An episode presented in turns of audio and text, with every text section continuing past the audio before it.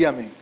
Bom, vamos falar então, nós falamos sobre sinais referentes a Israel, nós falamos sobre sinais referentes, sinais da, sobre a volta de Jesus, que apontam a volta de Jesus, referentes a Israel, falamos dos sinais referentes ao planeta. No domingo passado falamos sobre sinais referentes à sociedade e hoje nós finalizaremos essa parte dos sinais sobre a volta de Jesus, falando sobre os sinais referentes à igreja. E o primeiro aspecto que nós vamos, nós vamos apontar é o aumento da imoralidade na igreja. Vamos ao texto bíblico do que o apóstolo Paulo escreve em 1 Timóteo, capítulo 1, versículos 7 a 17.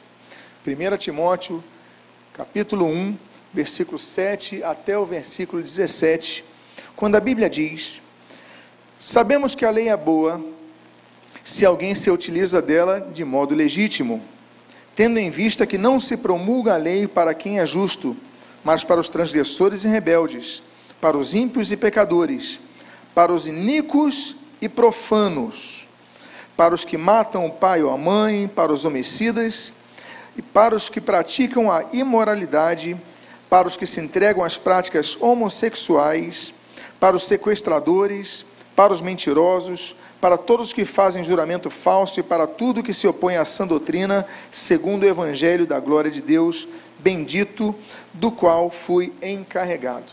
Então, esse texto fala claramente sobre o final dos tempos, sobre o que a igreja devia esperar que acontecesse e observasse. Né? Então, nós temos aí o texto bíblico: pessoas iníquas, pessoas profanas, que mesclam o sagrado, o que é santo, com o que não é santo, né? pessoas que praticam imoralidade, se entregam às práticas homossexuais, enfim. Tudo isso já está no texto bíblico. Mateus capítulo 10, nós temos um alerta do Senhor Jesus que fala no capítulo 24, no capítulo escatológico, que é o capítulo 24, no versículo 10, ele diz: Neste, Nesse tempo, muitos hão de se escandalizar, trair e orar uns aos e odiar uns aos outros. Bom, sempre houve na história pessoas egoístas, imorais, blasfemas, hipócritas na história, e basta que nos lembremos, desde a época de Caim, que odiou seu irmão, que invejou seu irmão, que matou seu irmão, né, as épocas de Sodoma e Gomorra, os tempos de Noé, basta nós olharmos as vastas páginas da Bíblia para vermos que esses males sempre aconteceram. Por quê? Porque fazem parte da natureza caída humana. Mas o que, que Deus fez? Deus levantou um povo colocou uma responsabilidade nesse povo para representá-lo, para ser um povo diferente, para ser um povo santo, um povo separado. E aí então ele objetivou isso de maneira clara, para que houvesse uma diferença entre aqueles que serviam a Deus e aqueles que não serviam. O texto de Malaquias, no capítulo 3, no versículo de número 18, ele diz de maneira clara: Então vocês verão mais uma vez, a diferença entre o justo e o ímpio, entre o que serve a Deus e o que não serve. Meus amados irmãos, essa palavra divina, ela mostra claramente, então vereis outra vez a diferença entre o que serve a Deus e o que não serve a Deus. As pessoas têm que ver essa diferença em nós. Pessoas que não demonstram essa diferença no meio da sociedade na qual estão inseridas, elas então não se colocam da maneira como Deus quer que se coloque. Até porque o Senhor Jesus, ele fala sobre isso. E nós lemos esse texto de Mateus, capítulo 5, no Sermão do Monte, no Sermão da Colina, no Sermão daquela, daquela ali junto ao, ao, ao Lago de Genezaré, Mar de Tiberíades, Mar da Galileia, quando Jesus fala ali em Mateus capítulo número 5, versículos 13 a 16, o seguinte: Vocês são o sal da terra. Ora, se o sal vier a ser insípido, como lhe restaurar o sabor? Para nada mais presta, senão para, lançado fora, ser pisado pelos homens. Vocês são a luz do mundo. Não se pode esconder uma cidade situada no alto de um monte, nem se acender uma lamparina para colocá-la debaixo de um cesto, mas num lugar adequado onde ilumina bem todos que estão na casa. assim brilhe também, olha só que ele fala, assim brilhe também a luz de vocês diante de quem? Dos outros, não é só brilhar diante de Deus.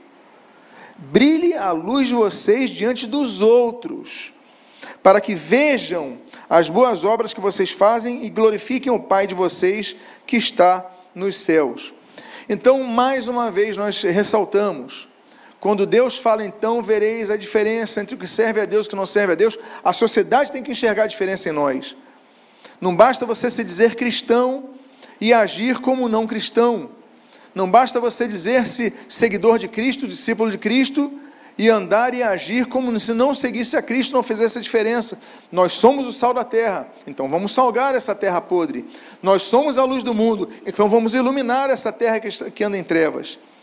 Agora, infelizmente, nós temos visto igrejas ou comunidades travestidas de igrejas, com nomenclaturas de igrejas, dizendo-se cristãs, que não têm doutrina bíblica.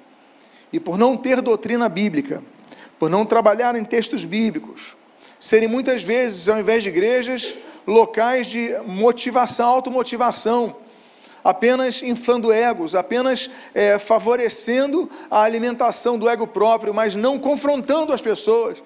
Então não gera doutrina, não mostra a doutrina bíblica. E essas igrejas, então, têm gerado ovelhas sem solidez espiritual, cujas vidas têm que confrontar na palavra de Deus, pela palavra de Deus, o pecado. E os altares, que deveriam ser consagrados, estão contaminados. Hoje em dia, pregadores não cuidam mais de falar os seus pensamentos, que são muitas vezes corrompidos. Eles não se preocupam mais com isso, e isso tem gerado igrejas mortas. Então nós vemos que isso tudo é reflexo do aumento da apostasia, que tem se ampliado e ainda vai se ampliar no, no final dos tempos. O texto de 1 Timóteo, capítulo 4, versículo 12. Nesse texto, o apóstolo Paulo, ele registra: Ora, o Espírito afirma expressamente que nos últimos tempos alguns apostatarão da fé por obedecerem a espíritos enganadores e a ensinos de demônios, pela hipocrisia dos que falam mentiras e que têm a consciência cauterizada. Eu vou repetir o início desse texto. Nos últimos tempos, alguns apostatarão da fé. Meus amados, quando nós falamos de apostasia da fé, nos lembramos logo dos que saíram da igreja. E de fato, existem os desviados que já estão fora das igrejas. Essa é uma marca que se observa na igreja evangélica. Aonde está fulano? Saiu da igreja, está no mundo. Não diz que tem a sua própria igreja, cultua a Deus. É a primeira desculpa do desviado. Eu não preciso de igreja para cultuar a Deus. É a primeira desculpa. A pessoa está fria na fé, não vai na igreja, não congrega. É a primeira, é clássica. Essa daí é a, é a mais clássica de todas as clássicas desculpas do desviado. E aí tem aumentado o número dos chamados desigrejados é cada vez mais crescente. A CNN Brasil fez uma pesquisa no dia 9 de maio de 2022 sobre o crescimento dos jovens sem religião. Você pode ver na tela que no ano, na década de 1960, o percentual de jovens que se declararam sem religião era de meio por cento.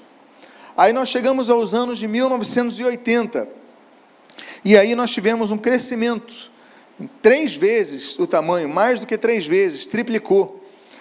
Em 1980, os jovens que se declaravam sem religião já eram 1,6%, já caminhando para 2% da população do Rio e São Paulo.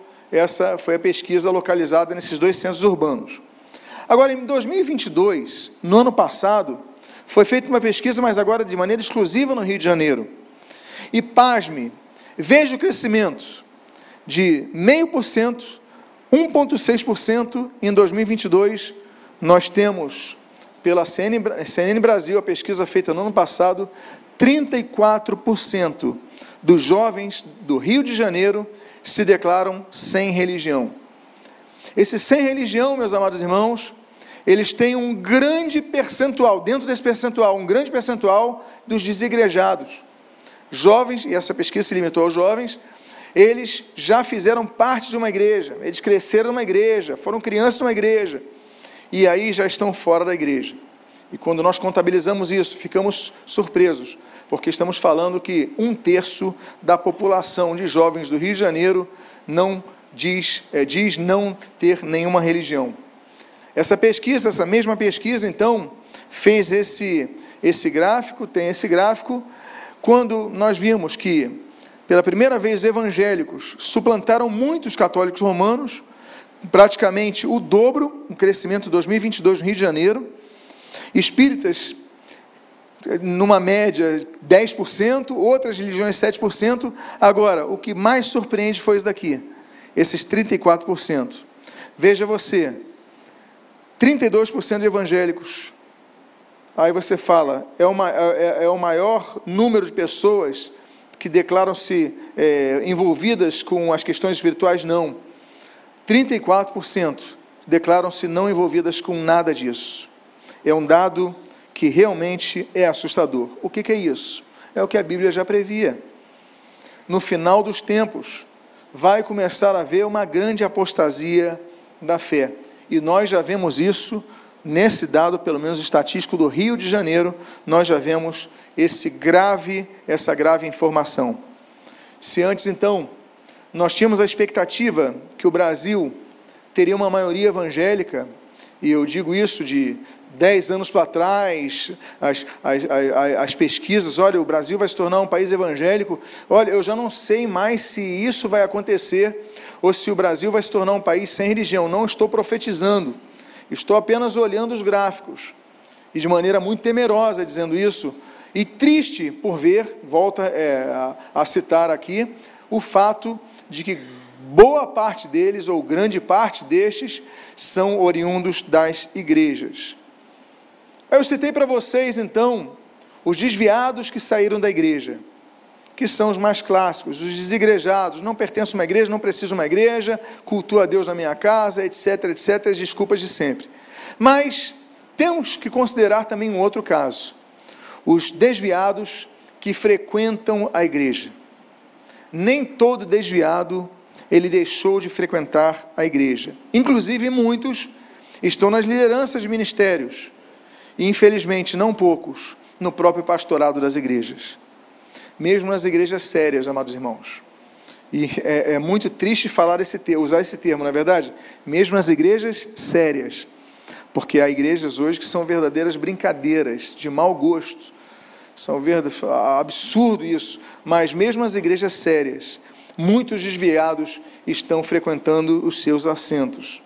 Paulo, ele alertou Timóteo para que observasse, ficasse atento na igreja àqueles que se desviaram na fé. O texto de segunda, da carta derradeira de Paulo, a última carta que Paulo escreve, os seus últimos conselhos, 2 Timóteo, no capítulo 3, versículos 1 a 5, ele diz o seguinte para Timóteo: Mas você, Timóteo, precisa saber disso.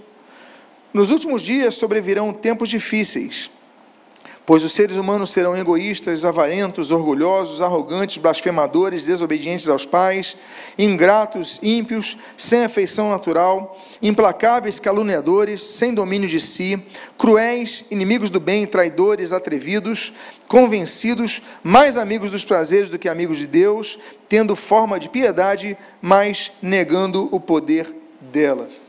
Então, já era um alerta do, do apóstolo Paulo olha, essas características tão variadas já seriam observadas, e você, Timóteo, que é líder de igreja, Timóteo era líder, foi líder na igreja de Éfeso, fique atento para observar essas coisas, porque, volto a dizer, a igreja tem que ser sal da terra, a igreja tem que ser luz do mundo, tem que haver diferença entre, os, diferença entre o que serve a Deus e o que não serve a Deus. A apostasia, então, infelizmente, não se limita aos bancos das igrejas. Mas a apostasia, ela começou a adentrar nos próprios púlpitos das igrejas. Reportagem da BBC Brasil mostra, essa reportagem foi do ano 2016, já é antiga, mas eu coloquei aqui porque quando eu li, eu fiz o print logo porque eu fiquei horrorizado. O, o título diz: Pastor evangélica provoca polêmica no Canadá após declarar que não acredita em Deus. Pastor, uma pastora, uma liderança da igreja não acredita em Deus continua dirigindo a igreja. Como isso é possível? Uma reportagem agora de 2013, uh, ah, em Londres. Culto alternativo de igreja ateísta, igreja ateia. Tem rock e comédia. E a cerimônia diz, uma ateia, oh, cerimônia, o texto, o artigo diz: uma igreja ateísta no norte de Londres está se provando um sucesso entre os não crentes. Alguns, no entanto, acreditam que a iniciativa pode se tornar uma nova religião. Inaugurado no mês passado como ponto de encontro para ateus, a Assembleia de Domingos, ainda coloca o nome de Assembleia de Domingos, é, nas palavras de seu mestre de cerimônias, o comediante Sanderson Jones, parte de um show de pessoas batendo os pés, parte igreja ateísta, ateia, e em geral uma celebração de vida. E, são, e a frequência de 300 pessoas ali em Londres participam desse, abre aspas, culto vazio de Deus. Como é que pode? Bom, como é que pode? A, a palavra de Deus já nos mostra e nos, apontam, nos aponta claramente sobre isso. Agora, com o aumento da apostasia, naturalmente existe o aumento de uma coisa chamada escândalo. É o sentimento de perplexidade que a sociedade vê. Como é que eles se dizem cristãos e fazem isso? Como é que se dizem discípulos de Cristo e fazem isso? São de uma igreja e fazem isso? E hoje, meus amados irmãos, isso tem aumentado amplamente, até por causa do advento das redes sociais, dos celulares que filmam tudo.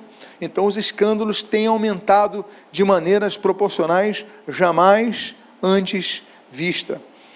O termo de o Senhor Jesus, ele usa esse termo e ele fala de uma maneira muito intensiva em Mateus capítulo 18, versículo 7 o seguinte: Ai do mundo por causa dos escândalos, porque é inevitável que venham os escândalos, venham escândalos, mas ai do homem pelo qual vem o escândalo. Meus amados irmãos, existem ais, existem os alertas de sofrimentos que vão vir a pessoas, mas os escândalos vêm da igreja para o mundo. Ah, o mundo observa os escândalos da igreja, ele fala, ai de, das pessoas de onde vêm os escândalos. Então, os escândalos têm sido mais noticiados e, naturalmente, as redes de comunicação interessa a elas mais expor a igreja do que expor o que, os que não estão na igreja, e aí nós temos essa questão que faz parte de todo esse escopo relacionado aos escândalos, à apostasia dos últimos tempos. Vale ressaltar o pensamento judaico. O conceito judaico era que, e é um conceito que a igreja primitiva adota e a igreja santa dos dias de hoje adota, que é preferível o martírio ao que? A apostasia. Quantos cristãos a gente vai vendo no circo romano, por exemplo, que foram lançados aos leões, às feras, para não negarem o nome de Jesus? Quantos forem queima, foram queimados vivos para não negarem o nome de Cristo, para não apostatarem? Então, esse conceito que a Igreja Santa de hoje, nós vemos isso hoje nos países muçulmanos, as perseguições, pessoas sendo mortas, decapitadas, porque não negam o nome de Cristo. Então, meus amados irmãos, é preferível o martírio do que a apostasia. Esse é um dos sinais. Nós temos um outro sinal, que nós estamos tratando então aqui dos sinais referentes à igreja. O surgimento de falsos cristos, que enganarão a muitos. Voltando àquele capítulo 24 do Evangelho segundo Mateus, do versículo 3 a 5, nós lemos: Diga-nos quando essas coisas vão acontecer e que sinal haverá da sua vinda e do fim dos tempos. Olha, que sinal haverá da sua vinda e do fim dos tempos? E Jesus respondeu: Tenham cuidado para que ninguém vos engane porque muitos virão em meu nome dizendo eu sou Cristo e enganarão a muitos. Ao longo dos séculos, várias pessoas se declararam Cristo, se apresentaram como sendo Jesus Cristo, ainda que jamais agrupassem aquilo que Cristo agrupou quanto às suas vastas exclusivas características e atributos que foram relacionados, profetizados, descritos, revelados no Antigo Testamento sobre Cristo. Somente Jesus Cristo ele cumpriu todos aqueles requisitos do Antigo Testamento. Mas pessoas sem doutrina, pessoas sem conhecimento bíblico, vão aceitando todos aqueles que vão se apresentando a eles dizendo-se Cristo.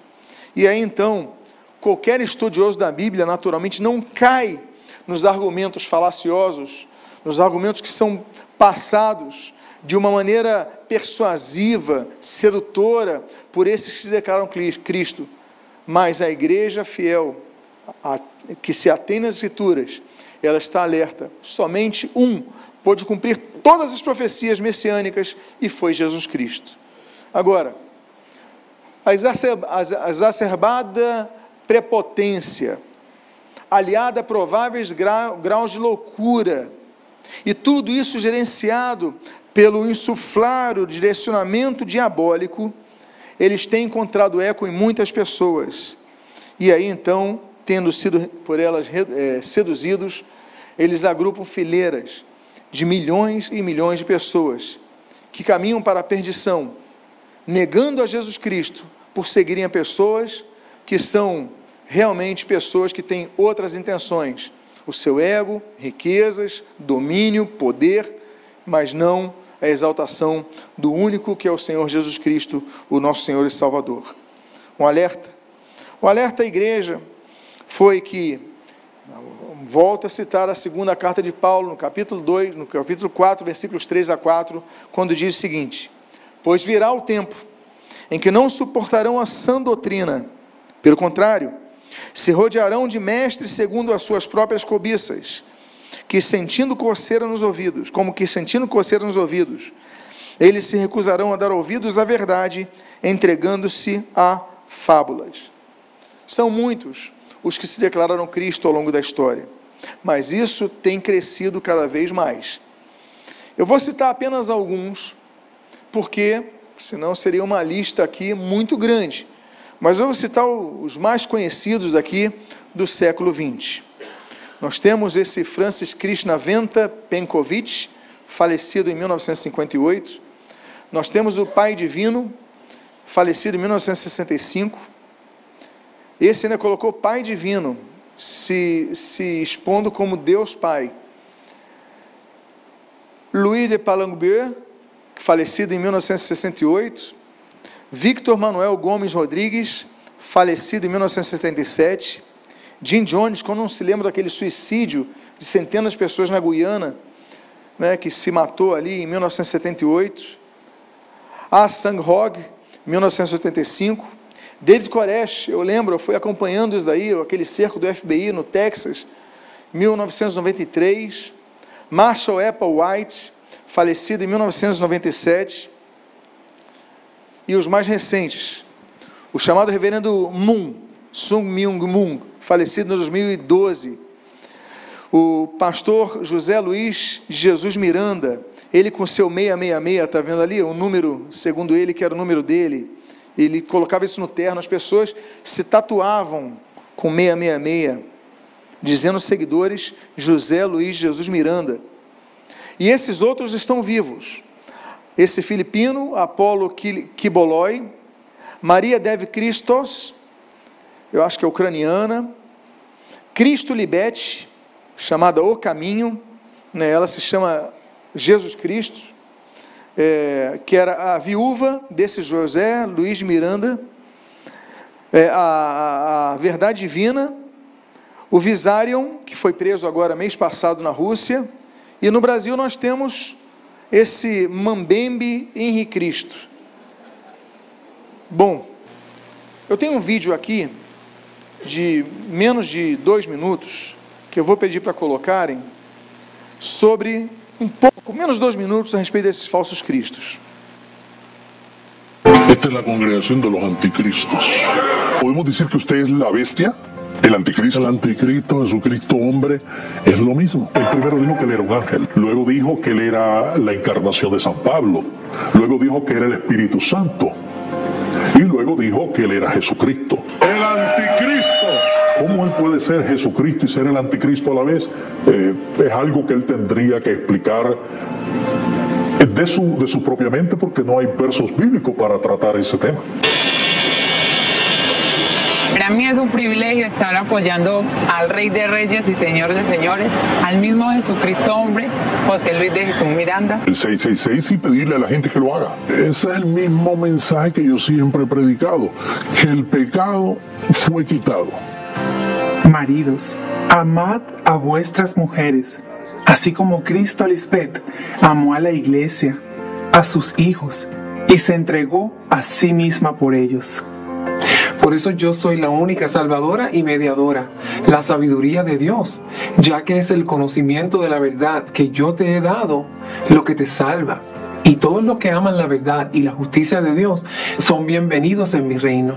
Como he mencionado antes, si nos deshacemos de todas las Biblias en el mundo, no importaría, porque es lo que sale de mi boca, lo que verdaderamente trae la vida eterna a los hombres. Que reencarnei, e eu só vos falo que eu escuto do meu pai, e a minha voz, por certo, tem que ser diferente, porque eu não sou deste mundo, porque minha voz não tem pátria, não tem fronteira, e eu que vos falo sou espírito e verdade. Eu sou deste mundo, insisto em dizer, contra irmãos, reis contra reis, é o princípio das dores, e agora está nesses tempos. Então, meus amados, nós temos vários, mas vários exemplos a respeito disso. Então, nós falamos de dois aspectos dos sinais da vinda de Cristo relacionados à igreja. Nós vamos agora ao aumento da perseguição à igreja fiel. O texto de Lucas, capítulo 21, ele registra no versículo 12: Antes, porém, de todas estas coisas, vocês serão presos e perseguidos. Vocês serão entregues às sinagogas e lançados nas prisões serão levados na presença de reis e de governadores por causa do meu nome. Nós temos dar graça, que dar graças a Deus pelo nosso país. Nós temos que amar a nossa nação, orar por ela sempre. E nós temos um, muitos privilégios no nosso país, porque a gente às vezes só tende a olhar os aspectos negativos. Mas nós temos muitas coisas boas. E nós somos um dos países onde existe liberdade de culto desde 1890, e isso vai ser efetivado pela Constituição Republicana de 1891. Essa é uma vantagem que nós temos, mas essa vantagem nem todos os países hoje usufruem. Essa liberdade, ela é restringida em grande parte das nações do mundo. Antigamente, no período da, medieval, você não tinha liberdade de culto. A Inquisição Católica Romana ela te prendia, ela te matava, ou se torturava, acabava com sua vida se você pregasse algo diferente. Isso passou, a reforma veio e aí começou a mudar toda a cultura ocidental em relação a isso. A liberdade de imprensa, o iluminismo e outros aspectos históricos vão todos eles favorecendo a isso, mas isso não abrange todas as nações do mundo. Mesmo na Europa, com o advento do comunismo, por exemplo, a Revolução Comunista, ela vai abranger parte da Europa e não havia liberdade de culto, não havia liberdade de expressão, não havia liberdade de imprensa. O comunismo, ele começa a ter a sua queda. Aí você fala, então acabou. Não, acabou ainda. Temos a Coreia do Norte, temos Cuba, temos Laos, temos Vietnã, temos alguns países, ainda são poucos, mas ainda assim a liberdade de culto ali é plena. Agora, e as nações islâmicas? É muito difícil você encontrar uma nação islâmica onde haja uma igreja. Algumas até têm, algumas até permitem você, você, um estrangeiro, congregar dentro de uma igreja para estrangeiros, mas não permitem de forma alguma você evangelizar. Então, nós temos hoje países que perseguem os cristãos. No seu relatório desse ano, de 2023, a organização Portas Abertas ela trouxe então a, a lista atualizada dos dez países onde é mais difícil que cristãos vivam. Então eles fazem uma divisão dentro de 50, países de perseguição extrema, países em países de perseguição severa e países de perseguição alta. Esses são os dez piores países para as pessoas viverem hoje, em 2023. Coreia do Norte, que é um país comunista, e aí a maioria delas aqui, opressão islâmica na Somália e no Iêmen, Depois na Eritreia, uma, uma, uma paranoia ditatorial. Líbia, Nigéria, Paquistão, Irã, Afeganistão e Sudão. Esses todos aqui também é, islâmicos. E esse dado é agora de maio de 2023. E esse é o mapa que você pode ver. E se você colocar o mapa, essa daqui é a famosa janela 1040. Ou seja, você vê que nessa janela 1040 é muito, mas muito difícil pregar o evangelho, ser um cristão. Você é perseguido, é torturado, e mesmo em países, aí você fala assim, ah, mas são países muçulmanos. Não, nós temos um país hindu. Aí se fala do hinduísmo, se fala, ah, que bonito, as pessoas colocam lá o, o budismo e tudo mais. Meus amados, matanças, perseguições, igrejas queimadas. País de maneira de perseguição extrema. Hoje, a Índia faz parte desse aspecto. Site, volto a dizer, desse ano, de maio desse ano, de 2023. Eu tenho um vídeo, esse vídeo tem quatro minutos, que é o vídeo que todo ano a missão, a missão Portas Abertas ele publica. Então está no site deles, mas eu queria colocar para vocês, para vocês verem então essa, essa a realidade que a igreja está vivendo hoje, fora do conforto que nós brasileiros temos de nos congregar, mas na realidade que graça parte da população de nossa irmandade ao redor do mundo.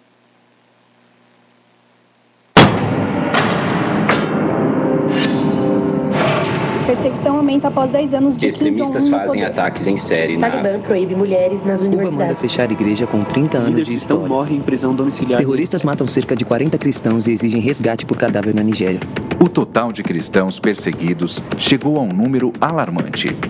Hoje, já são mais de 360 milhões de cristãos perseguidos ao redor do mundo.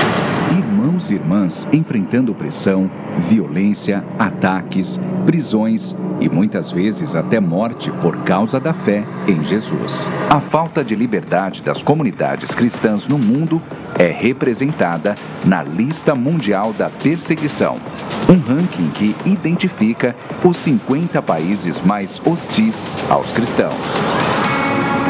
Desde 1993, a LMP é a única ferramenta que monitora e analisa a perseguição de forma sistemática e completa.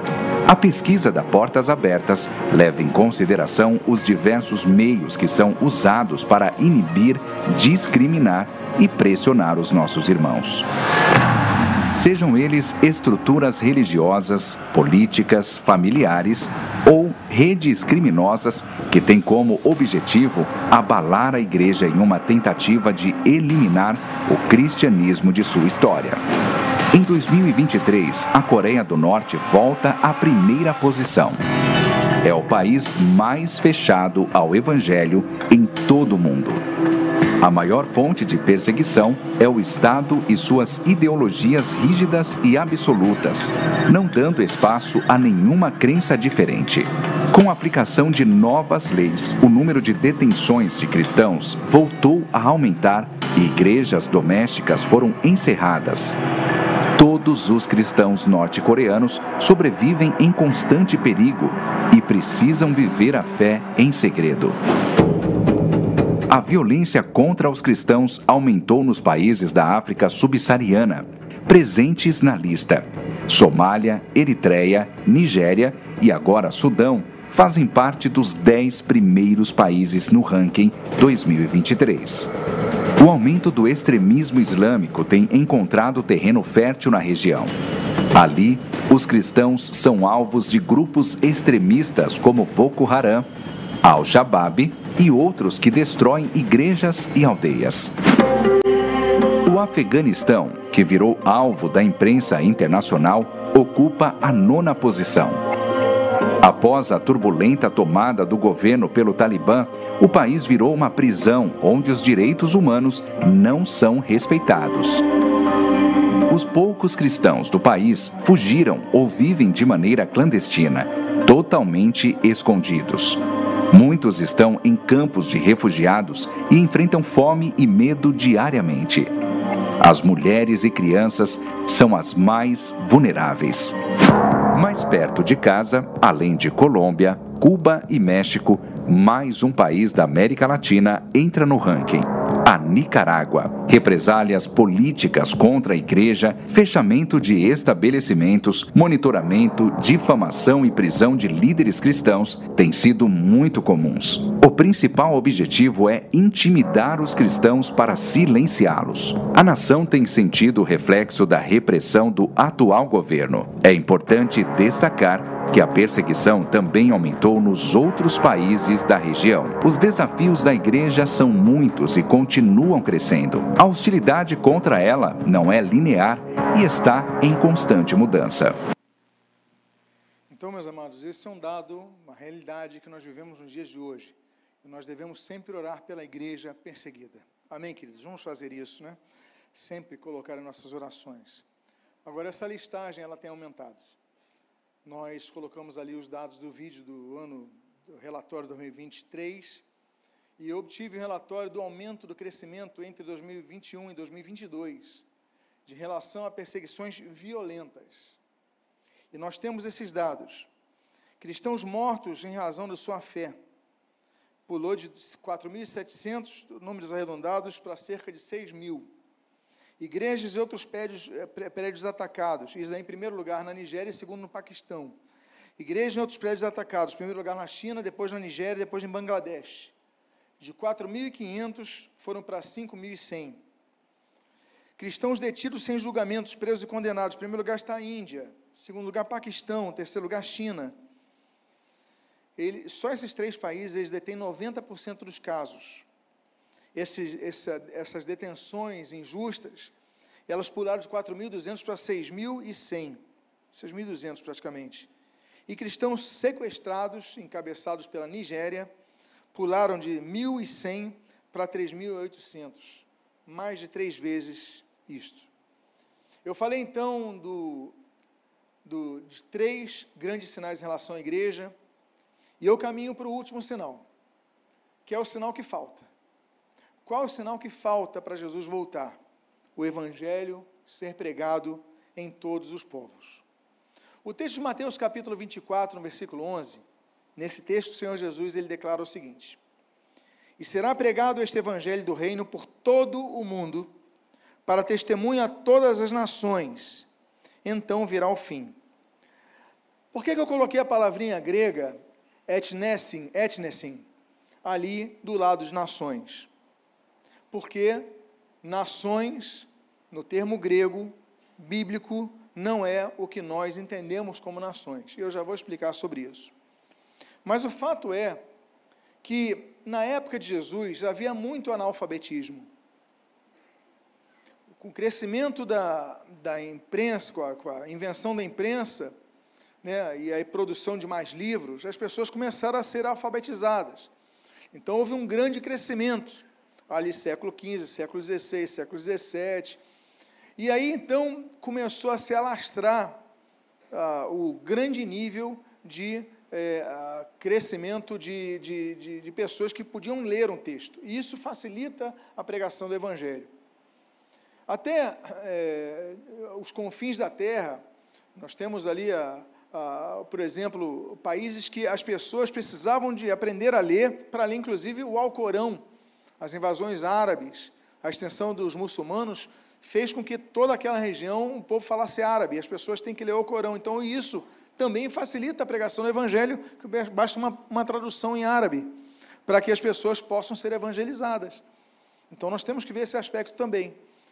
As redes sociais fazem com que ninguém queira ser excluído, então as taxas têm crescido. Aí você fala assim: bom, então todas as nações Segundo a ONU, são 193 nações, já tem traduções da Bíblia. Jesus vai voltar. Bom, nós devemos considerar o seguinte: o sinal já teria sido cumprido se todas as nações, no nosso entendimento de nações, estados definidos e reconhecidos, no caso, pela ONU, elas tivessem recebido porções do Evangelho. Até porque veio a internet. E com a internet não precisou-se mais ah, da necessidade de espalhar os textos escritos. Basta a pessoa, num celular, ter acesso à Bíblia. Então, isso já aconteceu, década de 90, com, advento, com a popularização da internet, melhor dizendo. Então, todas as nações já tinham o Evangelho e Jesus não voltou. Você fala então, ué, mas como? Eu coloquei até esse, esse sinal já era para ter sido cumprido. E você vê então que a Bíblia, existem inúmeras versões da Bíblia que podem ser baixadas em quaisquer lugar do mundo, lugares do mundo. Agora, eu coloquei o termo grego é, etnesim, que vem do grego etnos. Etnos não aponta apenas a estados que tenham fronteiras, exército, um governo, uma bandeira, não. Etnes, etnos tem a ver com tribos e etnias. Ou seja, é um número muito maior do que as 193 nações registradas pela ONU. A título de exemplo, eu vou citar apenas um país, Papua Nova Guiné. Aí você fala assim, não, é uma nação, é uma nação. Mas existem 850 dialetos naquela nação.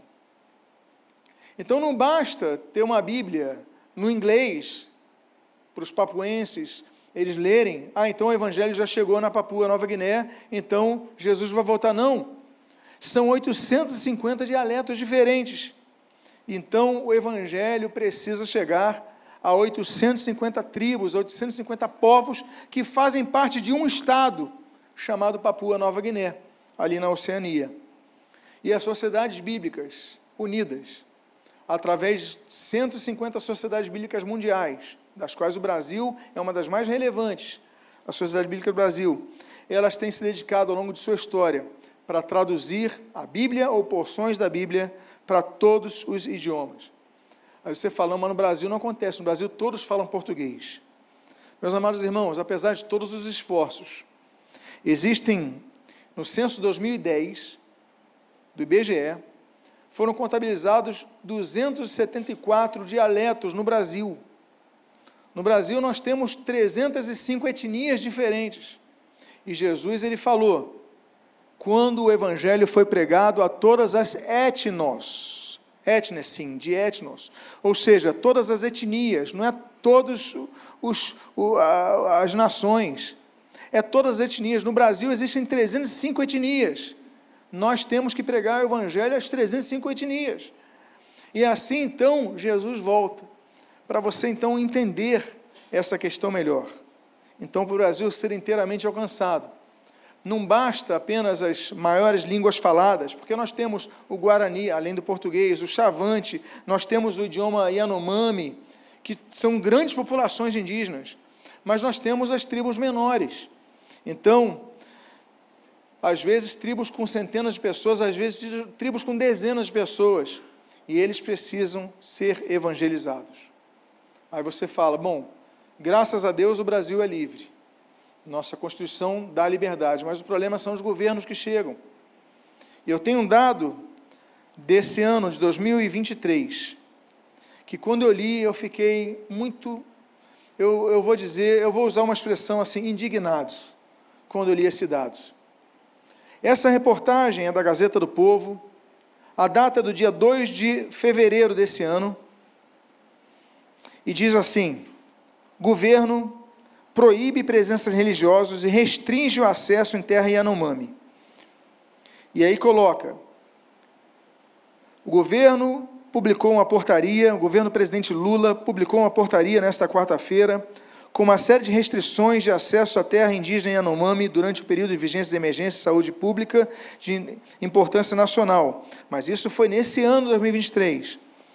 A portaria foi assinada pela Fundação dos Povos Indígenas, FUNAI, e Secretaria Especial da Saúde Indígena, do Ministério da Saúde. Entre as restrições, o governo proíbe o porte de arma, com exceção da força de segurança, entrega de drogas e bebidas alcoólicas, e o proselitismo religioso. É terminantemente proibido o exercício de quaisquer atividades religiosas junto aos povos indígenas, bem como o uso de roupas com imagens ou expressões religiosas, prevê a portaria. Isso neste ano. Então, apesar dos governos, apesar de, das limitações, apesar sejam países muçulmanos, sejam países comunistas, sejam governos transitórios em, em países democráticos, isso não importa. O que importa é que a igreja não está cessando a sua missão de pregar o evangelho a toda criatura. e aí Jesus voltará. Então, a igreja tem avançado com dedicação e esforço, fazendo aquilo que a Bíblia fala através do apóstolo Pedro sobre apressar a vinda de Jesus.